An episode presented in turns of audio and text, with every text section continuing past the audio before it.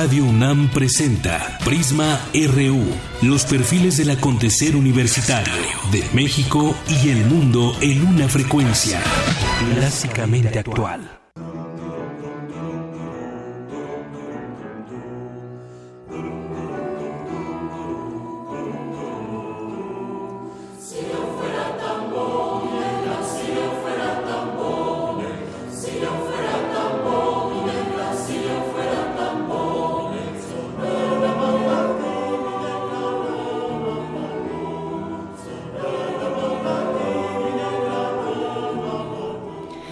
Muy buenas tardes. Es la una con tres minutos y estamos escuchando esta música del disco Voces del Cele, música hecha en la UNAM, Bullenguere, ritmo colombiano.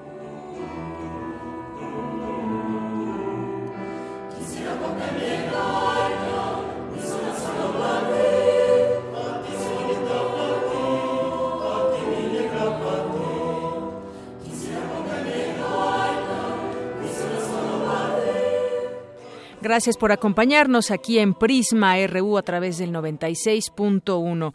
Como todos los días de lunes a viernes, le tendremos mucha información, le tendremos entrevistas, los temas más relevantes de nuestra UNAM, de México y el mundo para usted. Y también aprovecho para recordarles que mañana vamos a tener un programa especial de dos horas, de una a tres de la tarde. Estaremos transmitiendo en vivo, como siempre, pero ahora vamos a invitar a nuestro público que nos sintoniza a que venga a la sala Julián Carrillo, aquí en Radio UNAM, en Adolfo Prieto número 133. Estaremos haciendo el programa también con ustedes. Tenemos varias sorpresas, tendremos algunas mesas de, de análisis para platicar acerca de la radio, algunas experiencias, temas diversos que estaremos tocando aquí en la información.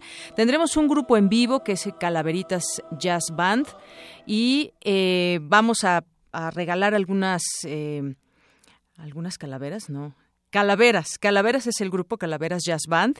Y vamos a, a, regalar, no calaveras, vamos a regalar algunas playeras a las 15 primeras personas que lleguen en pareja, a las primeras 15 parejas que lleguen les vamos a regalar una playera con edición especial del 79 aniversario de Radio UNAM. Así que acompáñenos ya de una vez, agéndelo, lo esperamos mañana a partir de la una, de una a tres, aquí en nuestras instalaciones. También tendremos de manera muy especial un balón que nos han hecho llegar los Pumas con la firma de los jugadores, por supuesto, así que va a haber alguna trivia ustedes se lo puedan ganar, quien esté interesado, por supuesto. Así que va a haber muchas sorpresas yo creo que se la va a pasar muy bien junto con nosotros. Portada RU.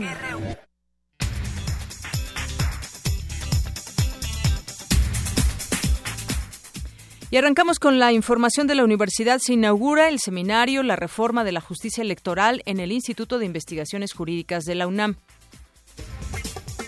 Más adelante le tendremos los detalles. Y en México laboran 3 millones de niños, una décima parte de la población menor de edad del país. Habla la académica de Trabajo Social Carmen Gabriela Ruiz.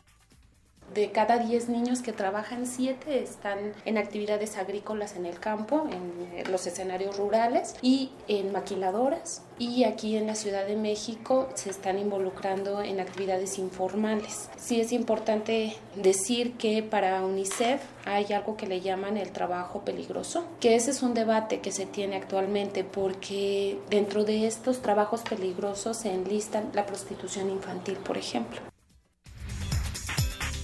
En información internacional, la madrugada del domingo se registró una balacera en un centro nocturno de Orlando, Florida, que dejó un saldo de 50 muertos y 53 heridos, un mexicano entre ellos. Las autoridades estadounidenses abatieron al responsable del hecho, quien fue identificado como Omar Matin, de ascendencia afgana. Al respecto, el presidente Barack Obama lamentó los ataques y afirmó que la masacre es la tragedia más grande que haya sufrido la Unión Americana. Como estadounidenses, nos encontramos unidos en el dolor, en la indignación y en la determinación de defender a nuestro pueblo. Este es un triste recordatorio de que los ataques contra cualquier estadounidense, sin importar su raza, origen étnico, religión u orientación sexual, es un ataque contra todos y los valores fundamentales de equidad y dignidad que nos definen como país. Un terrible ataque. El padre del asesino aseguró que la agresión se debió a la homofobia de su hijo, por lo que descartó que haya sido por motivos religiosos como se adjudicó el grupo ISIS. Además, el padre de Matin reconoció el acto como terrorista y se solidarizó con los familiares de las víctimas. En la información nacional, la Secretaría de Gobernación afirmó que la detención de los líderes de la el pasado sábado no fue por protestas. La PGR los acusa por operaciones ilícitas por más de 132 millones de pesos. Al respecto, el líder de Morena, Andrés Manuel López Obrador, anunció la conformación de una comisión que apoyará a los docentes detenidos. Integrada por Jacob Poleski, por Berta Luján, Rocío Nale, Salomón Jara, Irma Erendira Sandoval y Martí Batres, para que tomen cartas en el asunto y actúen legal y políticamente para exigir la inmediata libertad de los dirigentes detenidos. El domingo 26 de junio llevemos a cabo una movilización de apoyo al Magisterio Nacional. Y mientras tanto, hace unos momentos en el aeropuerto de Oaxaca, la policía desalojó a maestros de la coordinadora sin presentarse enfrentamientos como los suscitados el pasado fin de semana en Chiapas y Tabasco.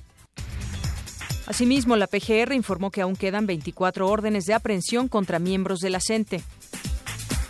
La Procuraduría General de Justicia de Chiapas detuvo a uno de los sujetos que raparon maestros a maestros en esa entidad. El detenido podría alcanzar una pena de hasta 30 años.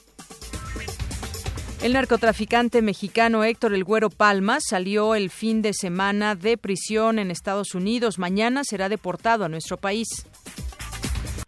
Hoy inicia el periodo extraordinario en la Cámara de Diputados. Uno de los primeros temas a tratar será el desafuero de la chapodiputada así se le así se le llamó y además estaremos platicando con un diputado al respecto de los temas que se analizarán a partir de hoy en este periodo extraordinario. En Puebla, un grupo armado atacó a los asistentes de un partido de béisbol en Acatzingo. Dos personas murieron y once resultaron heridas. Fue detenido en España Diego Cruz, uno de los jóvenes veracruzanos involucrados en la violación de Dafne Fernández. Y el Lord Rolls Royce ingresó finalmente a la cárcel, será procesado por lesiones con arma de fuego. El día de hoy persistirán las lluvias de moderadas a intensas en la mayor parte del país. Tome sus precauciones. En las finanzas, en esta jornada el dólar supera los 19 pesos en los bancos. Y en arte y cultura, según cifras oficiales, el pasado sábado más de 23.800 personas visitaron la réplica de la Capilla Sixtina en la Plaza de la República. Se emitió la convocatoria al Premio Internacional Carlos Fuentes a la creación literaria en el idioma español 2016. El Festival de las Letras en Tepic Nayarit rebasa las expectativas. Participaron 60 escritores y unos 10.000 lectores. Y en los deportes, alumnos de la UNAM obtuvieron el segundo y tercer lugar en el triatlón de la Marina. Brasil quedó eliminado de la Copa América, Perú lo derrotó con un polémico gol. Hoy México se enfrentará a Venezuela por el liderato del Grupo C. Y murió el exfutbolista Alfonso el Pescado Portugal.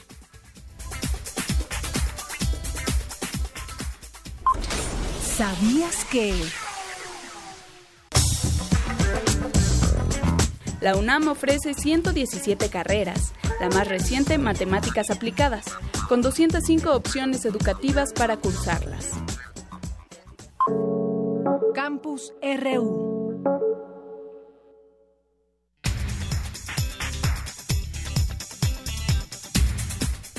Es la una con doce y me enlazo vía telefónica con la maestra Laura Velasco Martínez. Ella es coordinadora de la Mediateca del CELE y coordinadora del Encuentro Internacional de Centros de Autoacceso. Maestra, bienvenida, muy buenas tardes.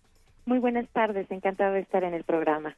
Muchas gracias. Bueno, pues vamos a iniciar con este tema del Encuentro Internacional de Centros de Autoacceso. Platíquenos de qué se trata, cuándo se lleva a cabo, maestra.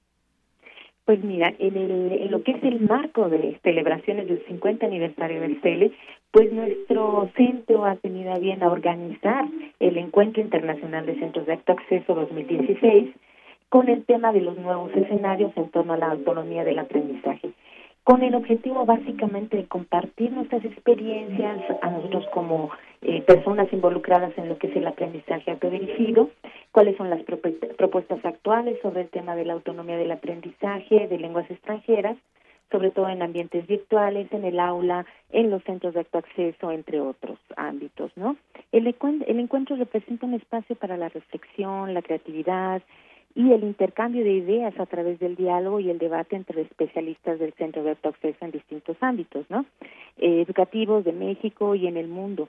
Tendremos la visita eh, de, de, grandes expertos como son el doctor Phil Benson de la Universidad Macquarie de Australia, la doctora Jo Maynard de la Universidad Kanda eh, de Japón, también el, el, doctor David McLaughlin de la Universidad de Meiji en Tokio y de las maestras Marina del Carmen Chávez Sánchez y de María de la Paz Adelia Peña Clavel de aquí del Centro de Enseñanza de Lenguas Extranjeras de la UNAM. Muy Los bien. queremos invitar a todos Sí. y esperemos recibirlos para el día 4 y 5 de agosto.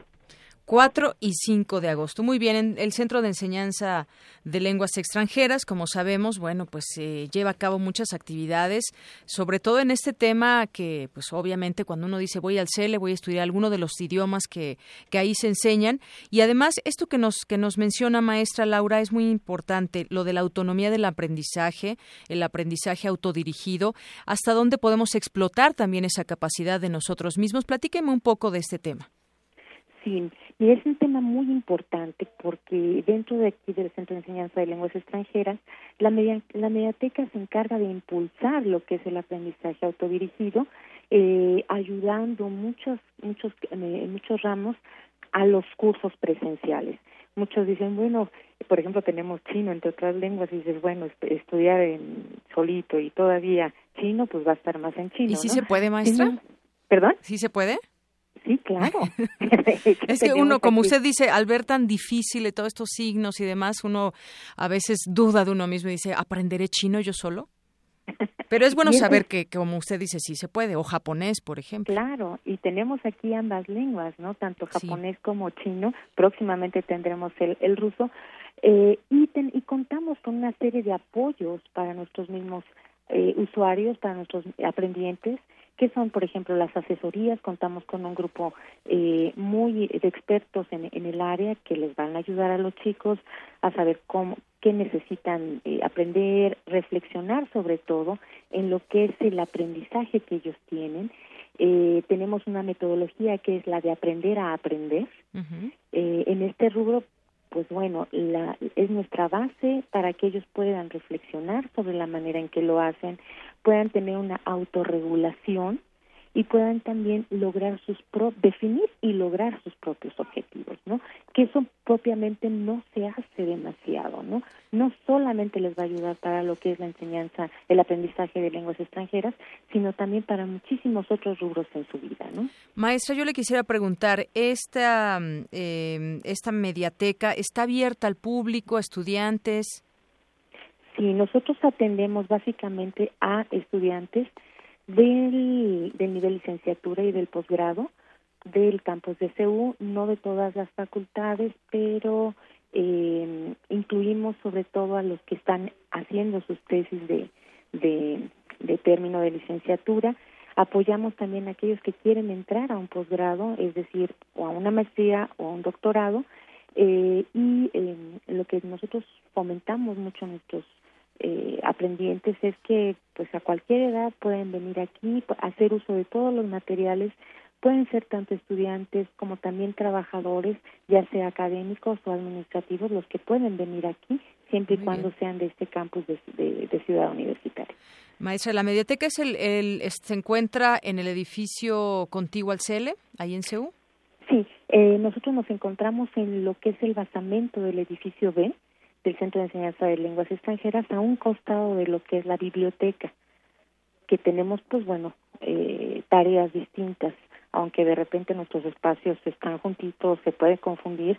Sin embargo, aquí lo que nosotros tratamos de ofrecer es esta metodología de aprender a aprender, ayudar a, inclusive a los que están en los cursos eh, presenciales o semipresenciales que ofrece el CELE, eh, pero también a quien quiere trabajar en solitario, ¿no? A sí. lograr eh, metas propias. Así es, si alguien está interesado puede uh, acudir, llamar a algún teléfono, presentarse ahí directamente a alguna página. Claro que sí, tenemos el, el teléfono 5622-0681 y también pueden dirigirse directamente aquí en el edificio B, basamento, donde está la mediateca. Los esperamos con mucho gusto porque, pues bueno, es parte de nuestras tareas fundamentales y también es eh, el ofrecimiento del Centro de Enseñanza de Lenguas Extranjeras para otra modalidad de aprendizaje aparte de lo que son los cursos presenciales, semipresenciales o en línea. Muy bien. Bueno, pues maestra Laura Velasco Martínez, coordinadora de la Mediateca del CELE y coordinadora del Encuentro Internacional de Centros de Autoacceso, le agradezco mucho que nos haya tomado la llamada aquí en Prisma RU, donde ya también se encuentra esta información que nos está dando, los teléfonos y quien quiera más información, también consultar la página. Muchas gracias por haber, habernos acompañado. Hasta luego y la, la verdad, la agradecida, somos, los agradecidos somos nosotros. Hasta luego. Hasta luego, muy buenas tardes. Hasta luego, buenas tardes. Una con 19 minutos. Bueno, antes de irme al corte, un servicio social se solicita el apoyo del público para conseguir tres donadores de sangre para el señor Francisco Javier Cruz Basulto, quien será operado este jueves 16 de junio en el Hospital Adolfo López Mateos de Liste en la especialidad de otorrinolaringología. Favor de comunicarse con la señora Margarita Basulto al teléfono 5539 3574. Y tenemos unos libros para regalar, dos libros, Teatro UNAM 2008-2015 si usted quiere uno de estos, eh, un ejemplar, díganos si quiere este del Teatro UNAM o bien José Vasconcelos, Ulises Criollo, de los 100 clásicos de la Universidad Nacional Autónoma de México. Lo único que tiene que hacer es marcarnos al 5536 4339. Vamos a hacer un corte y regresamos. Queremos conocer tu opinión. Síguenos en Twitter como arroba PrismaRU. Para nosotros, tu opinión es muy importante. Síguenos en Facebook como Prisma RU. De Chiapas, el rescate del El lugar que reúne a las voces. Jaculatoria, dícese de las oraciones de erección. Los y las poetas reunidos en un solo evento. Radio Nam y Casa del Lago celebran 11 ediciones de Poesía en voz alta. Poesía en voz alta Escucha nuestras cápsulas con la historia y poesía de los invitados nacionales e internacionales. Revive la mezcla de las emociones que solo un acto así puede provocar. Si es poesía, que sea en voz alta.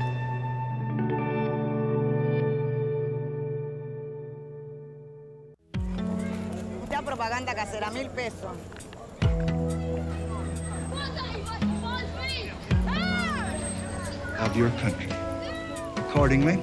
No importa de dónde eres, qué idioma hablas, ni cuál es tu color de piel. Tus derechos humanos son universales y deben ser respetados. Conoce cuáles son y cómo protegerlos en un programa de análisis y reflexión sobre este tema con Diego Guerrero. Derecho a debate. En la cultura de la legalidad participamos todos.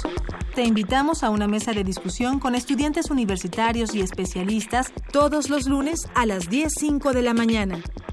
Por el 96.1 FM. Radio UNAM.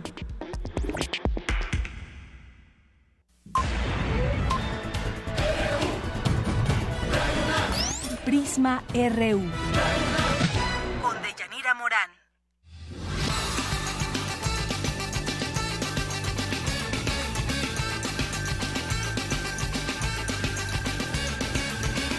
Creo que esta ley puede servir para regular a las instituciones y sobre todo los actos de corrupción que, eh, que tenemos en nuestro país. Lo de la corrupción no, no, no es algo que nos debería de, de beneficiar a, a, ninguno, sino al contrario, es algo que nos perjudica a todos y pues, poner el ejemplo más que nada, ¿no? Sobre las leyes de anticorrupción, la verdad sigue siendo más corrupción. Definitivamente eso no funciona tienen que hacer algo más fuerte, más definitivo. ¿El sistema anticorrupción? Pues no existe el sistema anticorrupción. La, la, ley es una ley que solamente privilegia a los más poderosos y oprime a los débiles.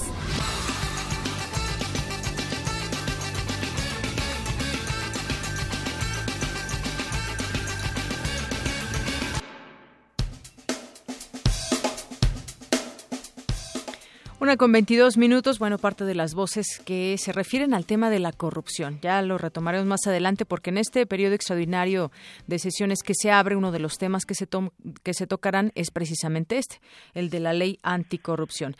Y bueno, me voy a enlazar con mi compañera Dulce García porque estuvo en el arranque del seminario Reforma de la Justicia Electoral. Dulce, buenas tardes. Buenas tardes, Deyanira, a ti y al auditorio.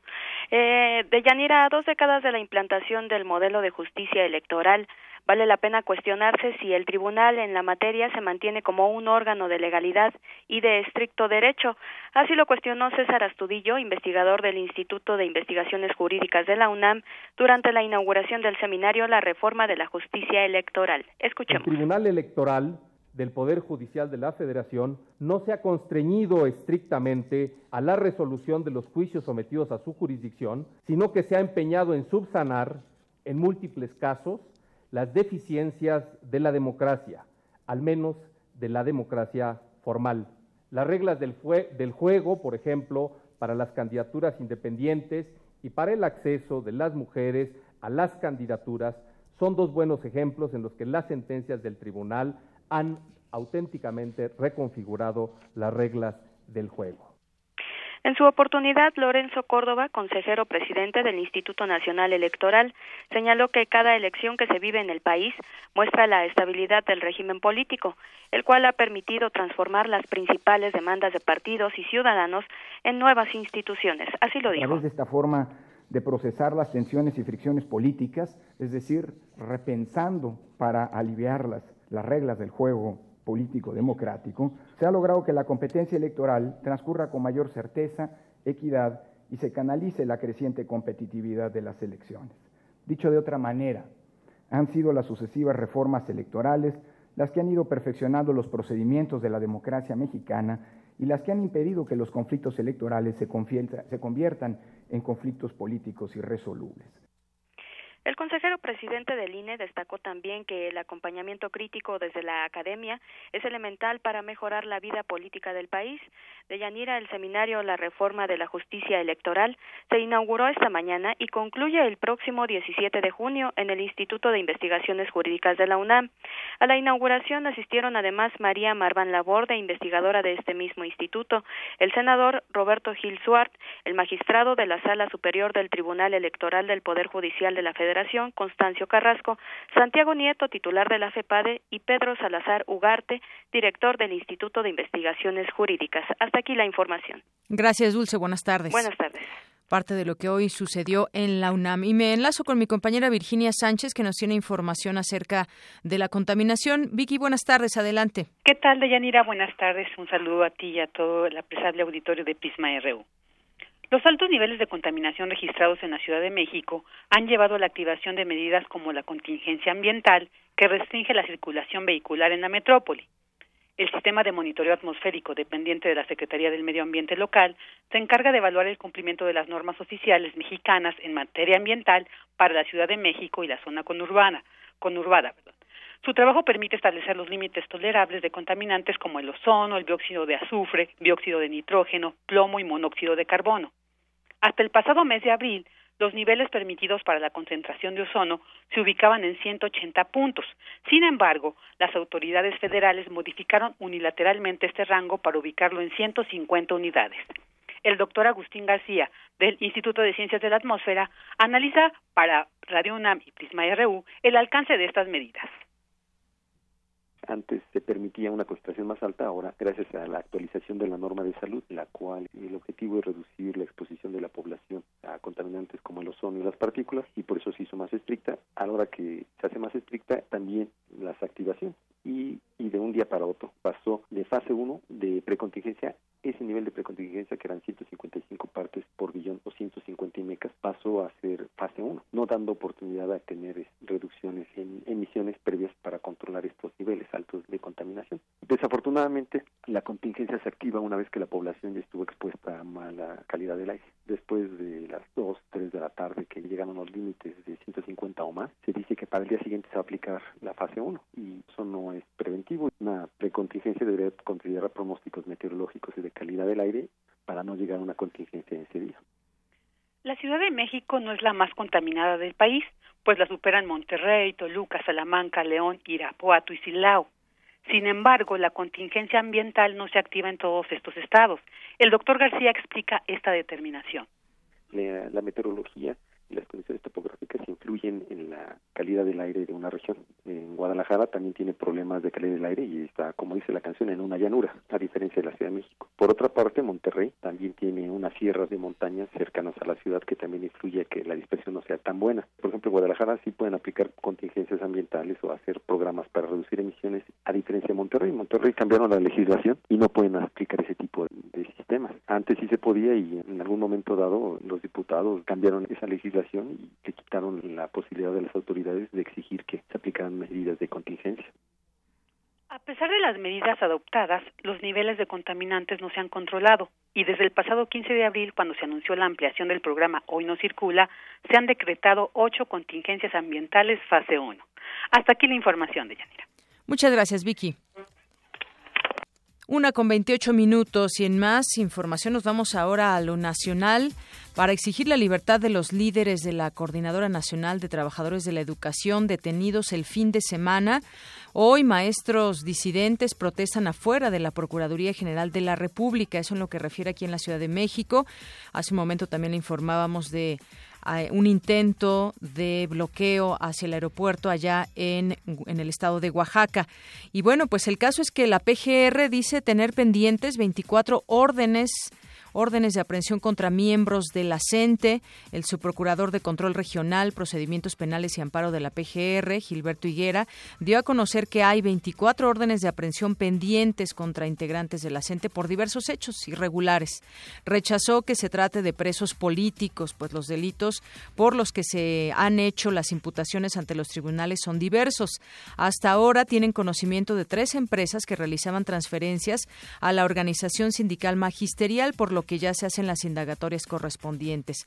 Refirió también que la orden de aprehensión contra Rubén Núñez fue girada desde el pasado 14 de abril por el Juzgado Octavo de Distrito de Procesos Penales Federales, con sede en la capital del país, fecha en que también se anunció la captura del secretario de Finanzas de la organización sindical en Oaxaca. Bueno, pues sin duda la, sombra también de la represión cae encima eh, dado que pues han arreciado también sus movilizaciones la CENTE y más allá de negociar el gobierno federal pues ha cerrado parece ser la puerta a una negociación donde tanto maestros como autoridades platiquen al respecto de esta reforma educativa. Ellos saluden, no es una reforma solamente educativa, es una reforma laboral. Hemos escuchado pues ambas, ambas partes que señalan, sin embargo, hay una cerrazón hasta el momento de parte del gobierno federal, hay que decirlo, para poder negociar con los maestros.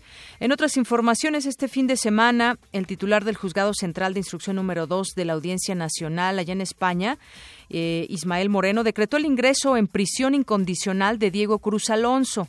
Este joven es el segundo de los tres acusado por el delito de pederastia.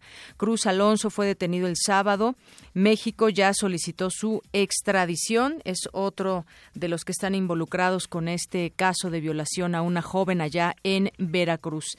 Y en más información, el Güero Palma sale de prisión, queda bajo custodia de autoridades migratorias de Estados Unidos. Este narcotraficante, ya platicábamos al respecto del tema. Uno de los fundadores del cártel de Sinaloa salió de una prisión en Estados Unidos este viernes 10 de junio y quedó bajo custodia de autoridades migratorias de ese país mientras se procesa su deportación.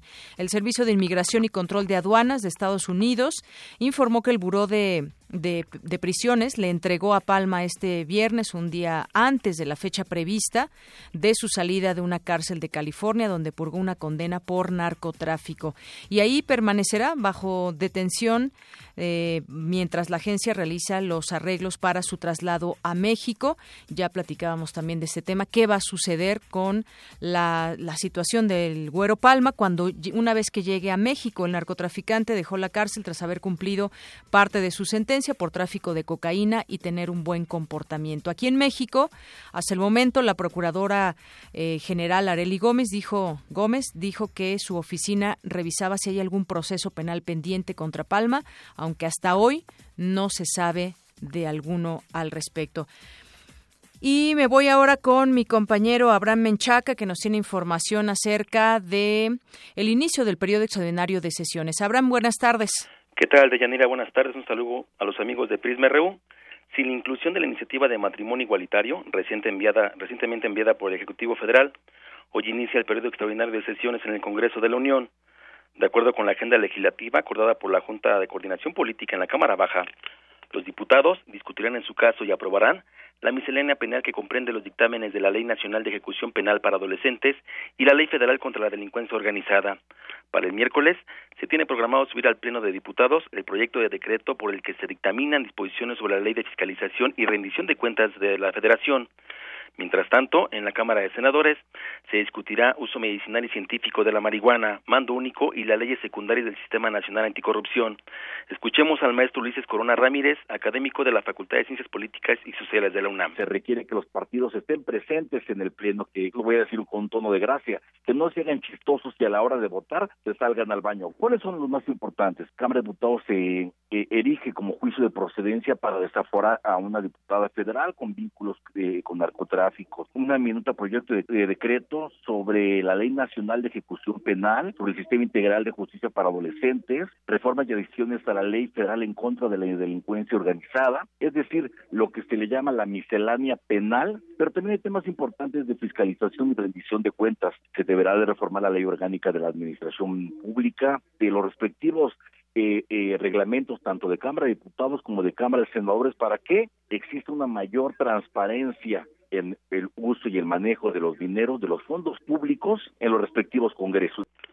Uno de los temas que ha generado mayor controversia es el uso medicinal de la marihuana. Por supuesto que este tema es por demás importante porque eh, todavía no hay acuerdo en los partidos políticos. Parecería ser que estos temas, póngalo entrecomillado, de campaña, vienen a hacer resonancia en el Congreso este, y los partidos políticos están renuentes, muy renuentes a si se aprueba, si se legaliza o no el uso de la marihuana para usos medicinales. Los legisladores tienen cinco días en un principio porque no hay fecha límite para aprobar la agenda acordada por la Junta de Coordinación Política. De Yanira, el reporte que tengo. Muchas gracias, Abraham. Buenas tardes. Muy buenas tardes. Y bueno, ya tengo la línea telefónica al diputado Francisco Martínez Neri del PRD. Él es coordinador de la fracción perredista y, e integrante de la Junta de Coordinación Política de la Cámara de Diputados. Diputado, buenas tardes. Bienvenido a Prisma RU aquí en Radio UNAM. Muchas gracias. Muy buenas tardes. Bueno, pues eh, platiquemos con usted acerca de estos temas que se tocarán en este en este periodo extraordinario de sesiones. Eh, iniciemos con, eh, con el tema de la de anticorrupción, la ley anticorrupción. ¿Cómo va a ir este tema? ¿En qué sentido se están dando las cosas? Ya conocemos un poco de este tema, pero sin duda la discusión que se dará en el Congreso será de suma importancia para ver en qué términos queda esta ley. Sí, mire, efectivamente el tema toral que se habrá de abordar en este periodo extraordinario tiene que ver con el Sistema Nacional Anticorrupción. Eh, nosotros hubiéramos querido que ya el Senado tuviese un avance mayor sobre el tema, sin embargo no ha sido así y seguramente estaremos esperando en esta semana que eh, las minutas que pueda expedir sobre el tema la Cámara de Senadores pues la traslade a la Cámara de Diputados para que iniciemos aquí la, la, la discusión, porque somos Cámara revisora en ese sentido. Cabe señalar que si la Cámara de Diputados está trabajando como Cámara de origen en lo que se refiere a la ley de fiscalización y cuenta pública. Ese asunto lo vamos a ver aquí. Pero bueno, eh, eh, digamos que está en cierre esta temática porque no tenemos la seguridad de cuándo recibiremos del Senado la minuta que tiene que ver con el Sistema Nacional Anticorrupción. Y eso un poco nos preocupa porque no vaya a ocurrir que haya otro tipo de intereses que traten de eh, eh, naufragar este tema y que a la hora buena del periodo extraordinario que fue convocado para ver un tema que es central eh, pueda ser objeto de dilación. Muy bien, eh, diputado, este tema que nos dice de la fiscalización, la rendición de cuentas, ¿cuál será finalmente el objetivo de que ustedes discutan? ¿Qué tendremos oportunidad los ciudadanos? Porque hay muchos temas que están todavía pendientes. La manera en cómo, por ejemplo, realmente se pueden rendir cuentas desde la Federación. Sabemos que hay distintos mecanismos que actualmente podemos podemos hacer uso de ellos, pero ¿cuál va a ser, digamos, el logro de esta de esta ley? Fíjese que eh, con relación a la ley de fiscalización eh, eh, se ha manejado en, el ambiente social la gran necesidad de que eh, la Auditoría Superior cuente con herramientas suficientes para poder resolver la problemática que tiene a su encargo. Eh, se ha dicho, eh, hay que darle y dotarle de dientes a la Auditoría Superior. En gran medida de eso se trata. Y se trata también, por otra parte, de instaurar mecanismos para que la ciudadanía pueda hacer denuncia de hechos que puedan ser constitutivos de irregularidad en el manejo de los recursos o de conductas eh, incorrectas por parte de los servidores públicos. Eh, se trata de instrumentar también un conjunto de mecanismos para establecer plazos razonables y, y, por otra parte la presentación de, de, instancias de carácter depuratorio por parte de quienes han sido o son objeto de acusación para que se asegure el procedimiento y este pueda terminar de una manera adecuada, porque debo decirle que hoy día, pues, eh, eh, de, de 100 casos, pues, eh, digamos, tres solamente llegan a conclusiones este, interesantes o importantes, o de recuperación de, cifras que se utilizan indebidamente en el ejercicio público. Entonces, se trata de reordenar, se trata de dotar de dientes, se trata de reforzar esta ley de fiscalización con el propósito de que sea más expedita, más confiable, más eficaz. Reordenar y reforzar. Otro de los temas que verán y posiblemente este lunes hoy se decida el desaforo de la diputada del PAN, Lucero Sánchez. Así es, en este momento precisamente hace uso de la palabra el abogado de la, de la diputada Lucero, ¿verdad? Está argumentando respecto de la forma en que se procedió y bueno, pues eh, va a durar un buen rato el proceso y finalmente estaremos decidiendo si ha lugar o no a la declaración de procedencia y en su caso al desafuero. Que lo más seguro es que se proceda al desafuero. Es muy probable, es muy probable. Muy probable. También está el tema de la miscelánea penal. Exactamente, en la miscelánea penal tenemos varios temas interesantes. Eh, no hay que eh, dejar a un lado el hecho de que el sistema penal oral pues entra ya en vigor y que tenemos que alinear disposiciones que tienen que ver con justicia penal para adolescentes, el procedimiento penal eh, y algunos otros temas más que es necesario alinearlos para que efectivamente este día sábado entre en vigor este sistema penal eh, que es una novedad para la República Mexicana y que bueno las cosas puedan manejarse con mayor prontitud eh, y desde luego haciendo caso a lo que dice la Constitución que la justicia sea pronta y expedita. Así es, diputado. Y también, bueno, en la Cámara de Senadores estarán con el tema de la marihuana también, que es un, es un tema importante donde todavía no se ven acuerdos entre las fracciones. También en la Cámara de Diputados en su momento lo tendrán que discutir el uso medicinal de, de este enervante. Sí, es un tema que también lo tenemos en cartera. Seguramente será uno de los temas que estaremos viendo por ahí del jueves o viernes. Muy bien. ¿Dejaron fuera el tema de los matrimonios igualitarios? Sí, sí, sí, está fuera de discusión. Yo creo que será otro momento en el cual discutamos el tema. Muy bien. Pues, diputado, le agradezco mucho estos minutos con Radio UNAM en Prisma RU. Sí, un saludo para todos. Muchas gracias. Hasta luego. Buenas tardes. El diputado Francisco Martínez Neri del PRD, coordinador de la fracción perredista e integrante de la Junta de Coordinación Política de la Cámara de Diputados. Y bueno, pues en otros temas también nacionales, tuvimos nuestra jornada roja aquí, desafortunadamente, en nuestro país.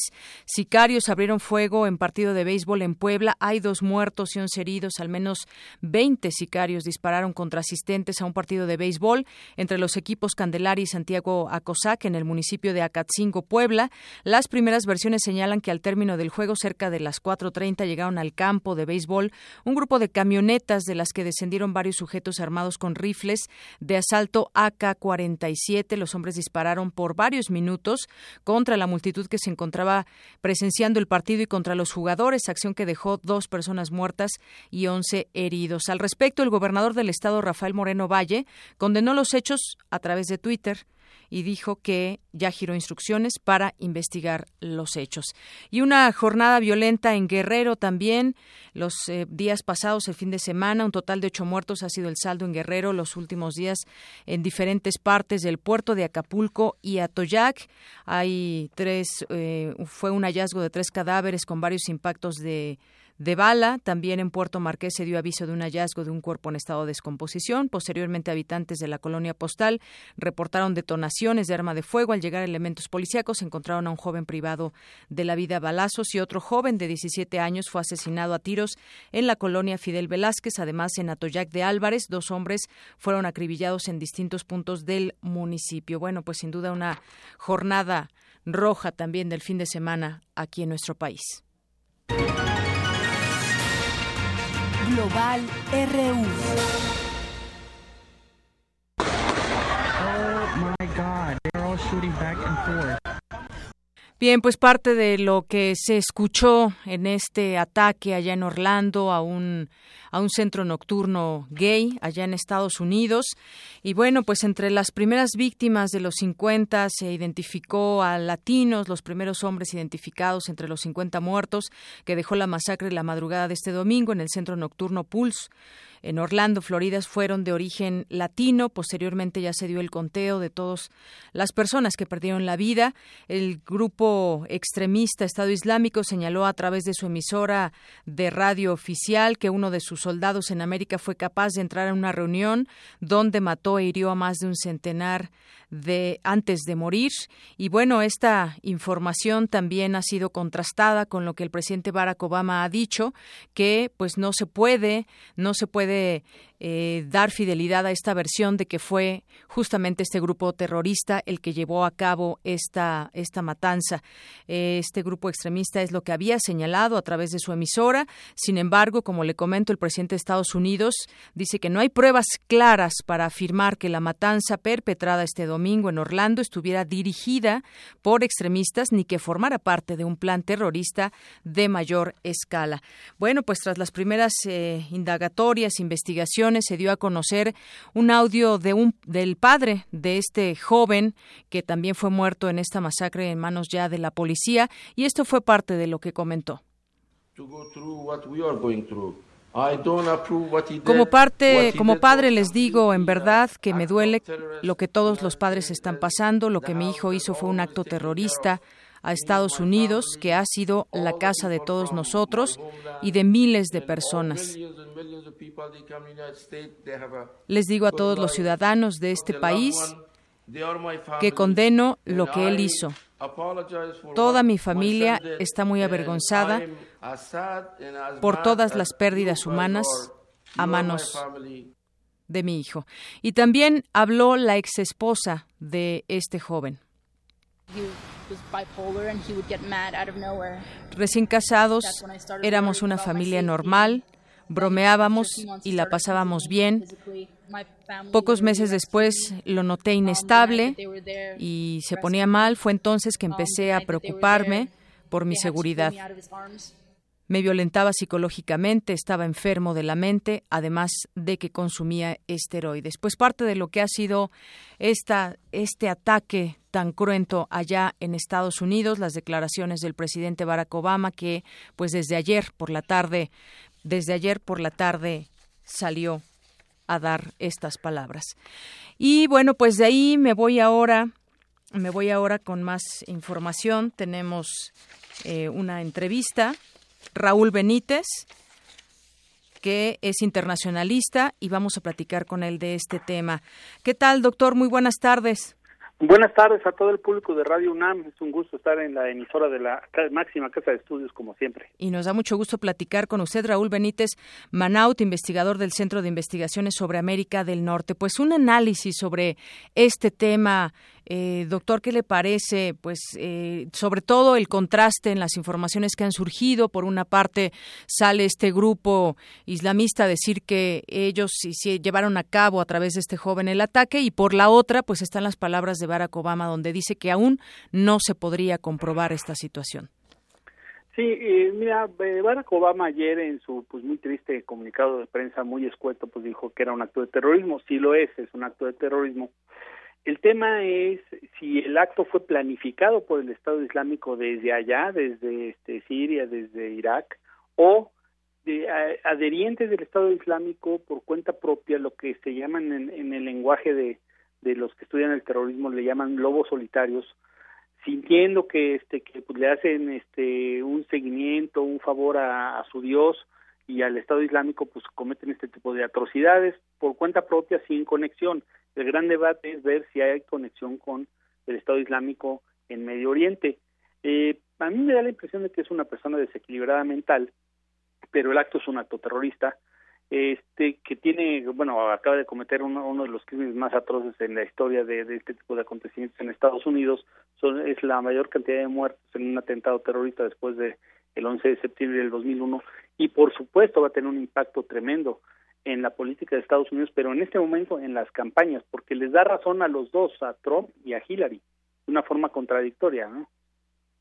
Efectivamente, esto sin duda también es, eh, digamos, material político, material que se puede utilizar. Están, está también muy fuerte ese de, el tema de las elecciones en Estados Unidos y sin duda, pues este será uno de los temas, ¿no? La postura de Donald Trump también que se endurece siempre con los, con el tema de la inmigración puede traer también su, eh, su jalar agua para su molino, como dijéramos aquí en México.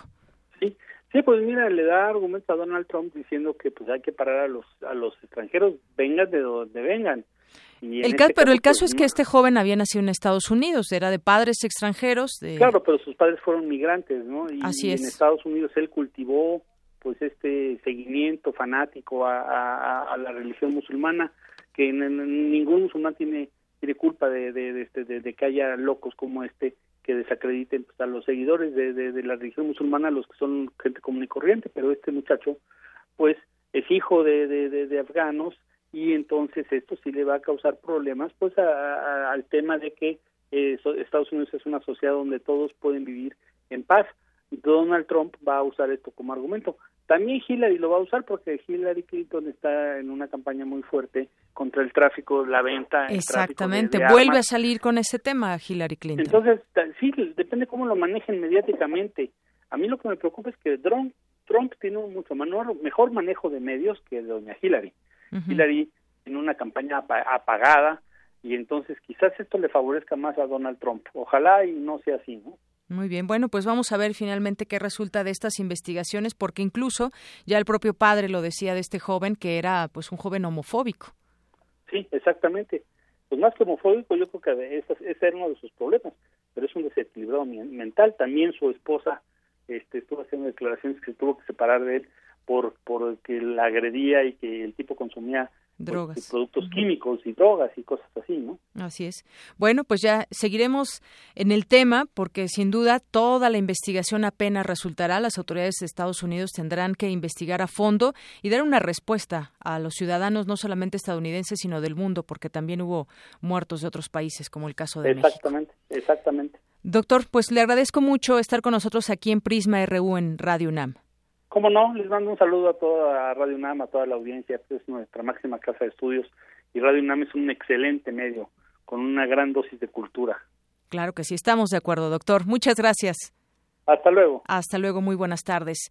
Trece con cincuenta y un minutos. Bueno, rápidamente, el presidente de México, Enrique Peña Nieto, confirmó la muerte de tres mexicanos en el ataque perpetrado en un bar de Orlando. Dijo que ya se brinda apoyo y auxilio consular a las familias afectadas. Vamos un corte, regresamos. Queremos conocer tu opinión. Síguenos en Twitter como arroba PrismaRU.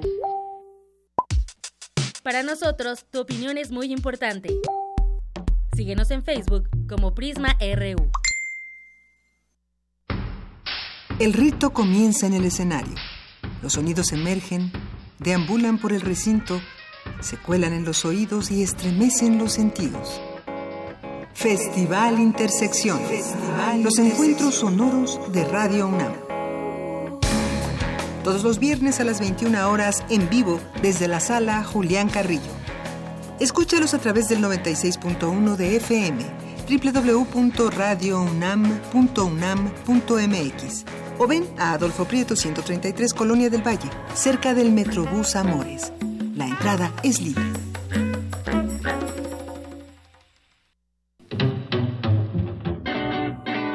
Investigadores universitarios afirman que comer pulpo es bueno para la memoria y si se acompaña con un buen libro, el momento es inolvidable. Como los pulpos. Los escritores son más sabrosos en su tinta. En su, tinta. Una producción del Instituto de Energías Renovables de la UNAM y el Instituto Morelense de Radio y Televisión. Lunes y miércoles a las 10 de la mañana por el 96.1 de FM.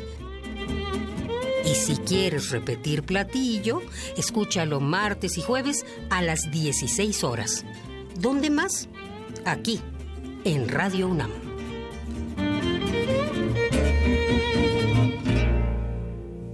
Prisma RU. Programa con visión universitaria para el mundo.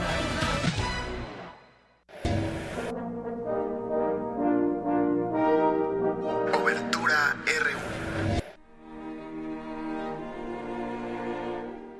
Regresamos una con 53 minutos y hoy es lunes y tenemos nuestra participación con Otto Cázares. ¿Cómo estás, Otto? Muy, buenos- bien. buenas tardes. Buenas tardes, querida Deyanira. Eh, pues en realidad con el infame atentado del domingo en la ciudad de Orlando, el mundo hoy es un lugar menos luminoso y ha perdido algunos de sus colores. Es muy cierto cuando el poeta inglés William Blake escribió una obra de título América, una profecía, y él escribía Se revela el dragón a través de lo humano. Y el domingo, en Orlando, el dragón se reveló con feroz contundencia arrojó su manto fúnebre negro sobre el mundo. Y uno siente una necesidad tan grande y una necesidad tan desesperada de suprimir al dragón y de restituir los colores, y, o por lo menos de atar sobre su propio cuerpo al dragón y de ensayar maneras de percibir colores, que es lo que buscamos en estas cartografías RU precisamente. Así es, Otto. Bueno, pues cuéntanos hoy tu cartografía del día de hoy. Hoy voy a hilvanar algunos pensamientos que nos lleven de esta América violenta a la vieja Europa desmemoriada, a través de la metáfora del dragón Blakeano precisamente. El mes de junio comenzó con un sonido chirriante, estentorio de una alarma. Eh, debido al desmesurado volumen de lluvias, el río Sena incrementó el curso de sus aguas, superando los seis metros. Y esto trajo un peligro inminente de que el río Sena se desbordara y de que anegara todo lo que se encuentra a su orilla. Casas, librerías, restaurantes y, esto es lo que llenó de espanto, con la posibilidad de anegar también las bodegas del Museo d'Orsay, que es este recinto en el que tie- donde se conjunta lo mejor del arte del siglo XIX, y las bodegas del Museo del Louvre. Imagínate. Sí, Qué el museos. Museo del Louvre es, eh, es precisamente este estuche, eh, contenedor de lo que yo llamaría el infinito del espíritu humano, traducido a obras. Dicho sea de paso, es un edificio que comenzó a construirse en el siglo XII y que se terminó de construir en el siglo XIX. De modo que el Museo del Louvre es precisamente el fermento de la memoria humana, de la memoria del mundo. En realidad, ahora que estamos ya casi tocando la mitad del mes de junio, no sucedió lo que era tan temido. En poco más de cinco días, unos 500 trabajadores, con unos cuantos cientos de voluntarios, pusieron en embalajes, en cajas, cerca de 200.000 obras. Demasiadas. Vasijas, dibujos, esculturas, pinturas, códices, instrumentos musicales, etcétera. Los pusieron a salvo de lo que bien hubiera podido ser un naufragio espiritual. No sucedió. No me lo imagino. No sucedió, pero la puerta del naufragio siempre está abierta, ¿eh? El Museo del Louvre es un museo que recibe 9 millones de personas al año. Y los focos rojos no se habían prendido desde la Segunda Guerra Mundial con la invasión alemana. Por supuesto que ahora el Museo del Louvre es un centro de economía turística, pero también es desde luego una, yo la llamaría, central eléctrica de la sensibilidad a hombros de amor se pusieron a salvo las obras que estaban en peligro.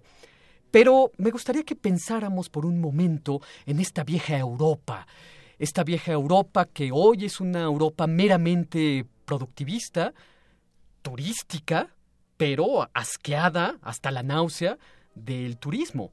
Una vieja Europa incapacitada para verse y para comprenderse a sí misma a través de sus grandes obras y a través de sus grandes pensadores.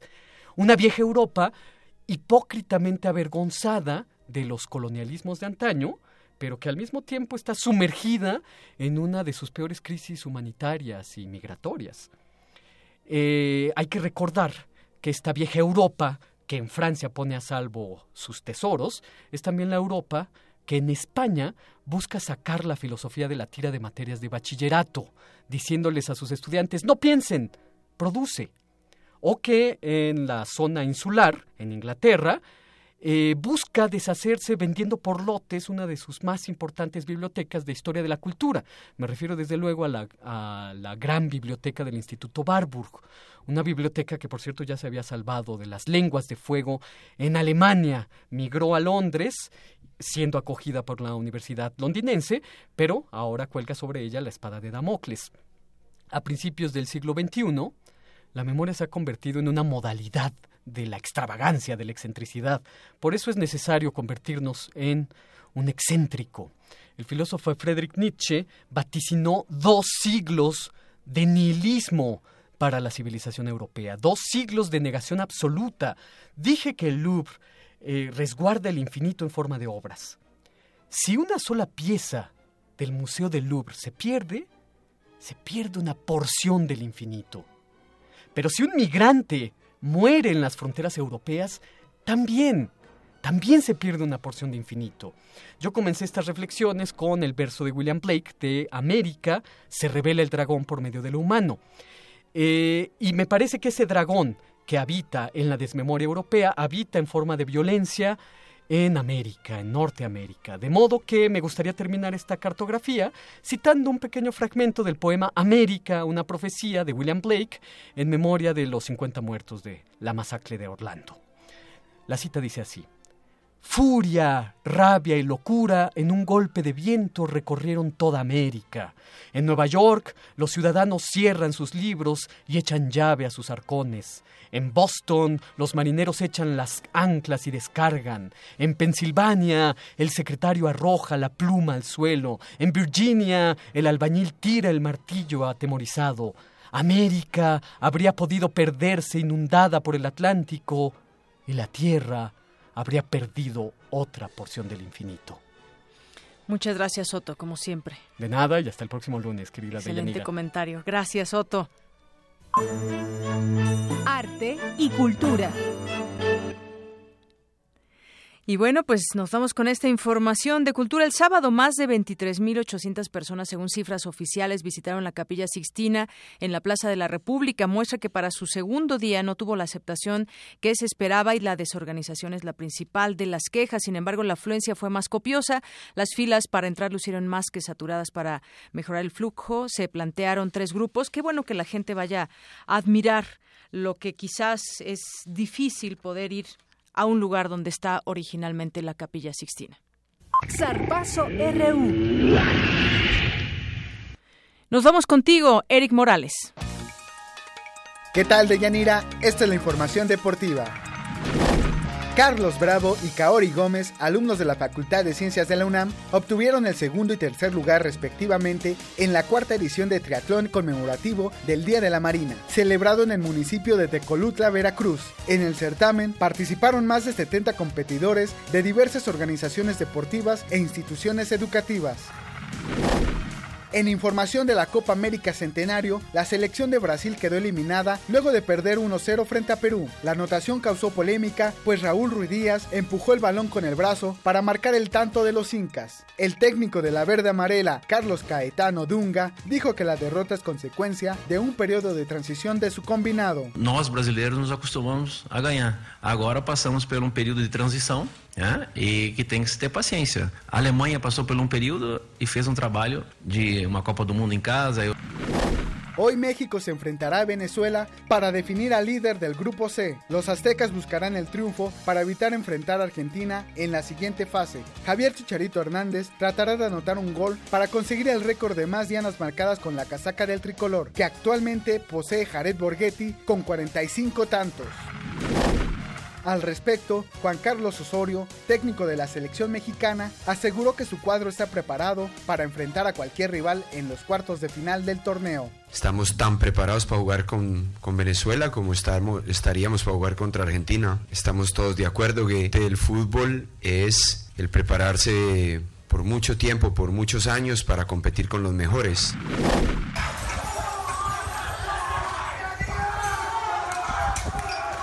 Este fin de semana se registraron enfrentamientos entre grupos de hooligans ingleses y rusos. El saldo es de una persona muerta y decenas de heridas. La UEFA advirtió que de seguir la violencia por parte de los aficionados, las dos selecciones serán vetadas de la próxima edición de la Eurocopa. México se consagró bicampeón del Mundial Universitario de Fútbol Americano tras derrotar 35-7 a su similar de Estados Unidos. Ayer murió el exjugador Alfonso El Pescado Portugal, a la edad de 82 años. Fue parte fundamental de los Pumas de la UNAM, playera que defendió en la década de los 60. Como técnico, dirigió a la Universidad Nacional, Cruz Azul, Atlas, Tigres y Ángeles de Puebla. Hasta aquí el zarpazo RU de hoy. Buenas tardes.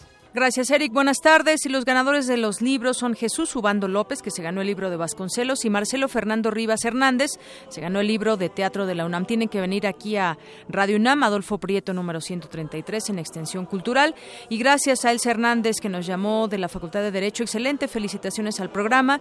Y por Twitter a Magdalena González y a Ramón Vázquez, que nos escriben a través de esta red social. Muchas gracias. Mi nombre es Deyanira Morán. A nombre de todo este gran equipo, le deseo que tenga muy buena tarde y que continúe con la programación del 96.1 de Radio UNAM.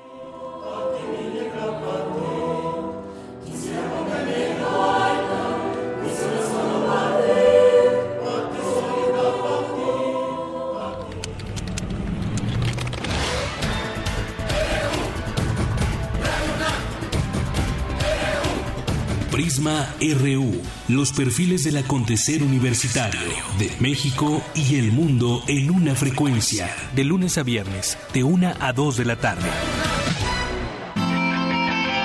Radio UNAM, clásicamente informativa.